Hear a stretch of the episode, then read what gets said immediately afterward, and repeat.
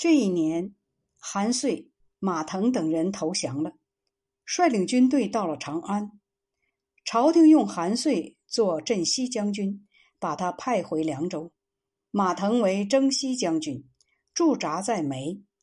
侍中马宇和简易大夫崇绍、左中郎将刘范等人策划，想使马腾袭击长安，自己作为内应来杀掉李傕等人。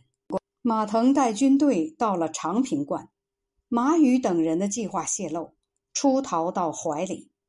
樊稠进攻马腾，马腾战败逃走，回到凉州。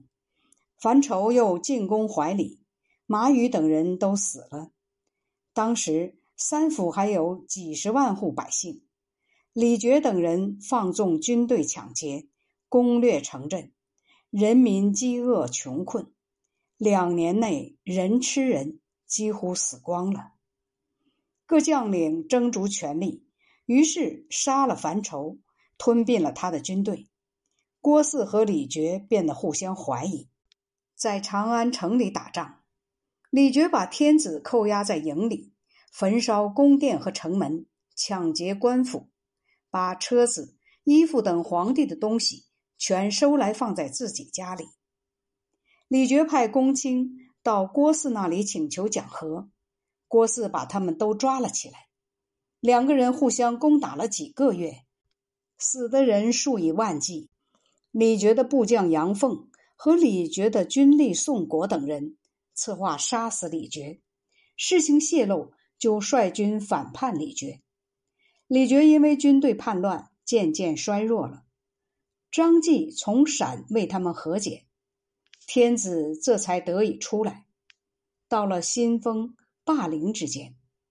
郭汜又想挟持天子回到梅定都，天子投奔杨凤的军营，杨凤进攻郭汜，并打败了他。郭汜逃到南山，杨凤和将军董承带着天子回到洛阳。李傕、郭汜后悔遣走了天子，又互相和好，在弘农的曹阳追上了天子。杨凤急忙招来河东原来的白波帅韩先、胡才、李乐等人，联合起来大战李傕、郭汜。杨凤的军队战败了，李傕等人放纵军队杀害公卿百官，把工人抢入弘农。天子逃到了陕，向北渡过黄河，失去了辎重，徒步行走，只有皇后、贵人跟随他。到了大洋，住在百姓家里。杨凤、韩先等人就让天子定都安邑。天子坐牛车，太尉杨彪、太仆韩荣等十几个亲近的臣子跟随着。天子用韩先任征东将军，胡才当征西将军，李乐为征北将军，和杨凤、董承一起执掌朝政。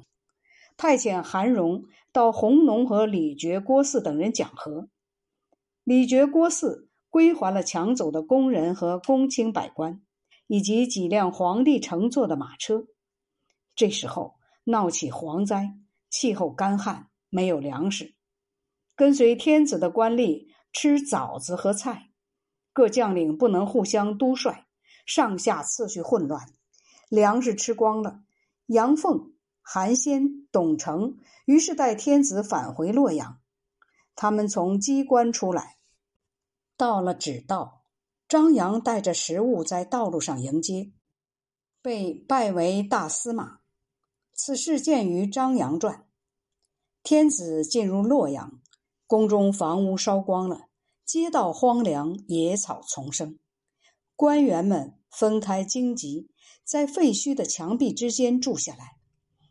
州郡各自拥兵自保，没有到洛阳的，饥饿和穷困渐渐更厉害了。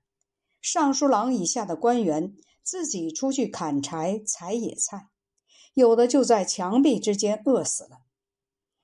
太祖于是迎接天子，定都于许。韩先、杨凤不能遵奉王法，各自出逃，在许阳之间骚扰，被刘备杀掉。董承跟了太祖一年多，被杀。建安二年，派业者仆业裴茂率领关西各将领杀了李傕，灭了他的三族。郭汜遭到他的部将武袭的袭击，在没死去。张继没有饭吃，饿得厉害，到南阳骚扰掠夺，被穰县人杀死。侄子张绣收据统帅了他的军队。胡才、李乐留在河东。胡才被仇家杀害，李乐病死。